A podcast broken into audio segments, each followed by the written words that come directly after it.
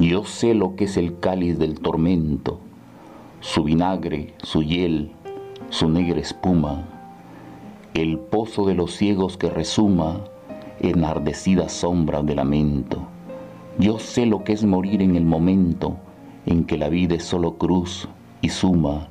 los restos y las restas y se esfuma con un sabor oscuro de fermento.